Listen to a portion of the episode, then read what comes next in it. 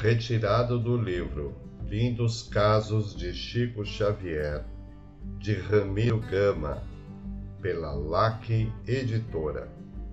Caso número 109 Casos dos Casos de Chico.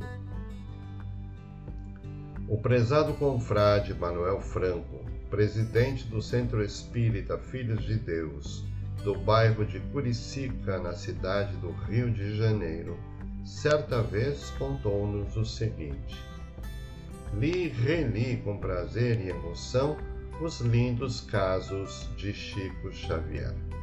Viajando há dias num trem da Central no ramal da linha auxiliar, observei que uma senhora a meu lado lastimava-se junto a uma companheira em relação a uma vizinha que, na sua ausência, lhe roubava as galinhas.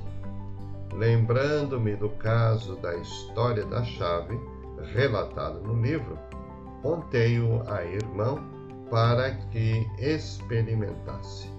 Aceitou meu conselho e dias depois veio dizer-me encantada que a história da chave que ela procurou adaptar ao seu caso dera um ótimo resultado. Todas as vezes que sai, dá a chave da casa vizinha e até hoje as galinhas deixaram de desaparecer e nunca sua residência ficou tão bem guardada.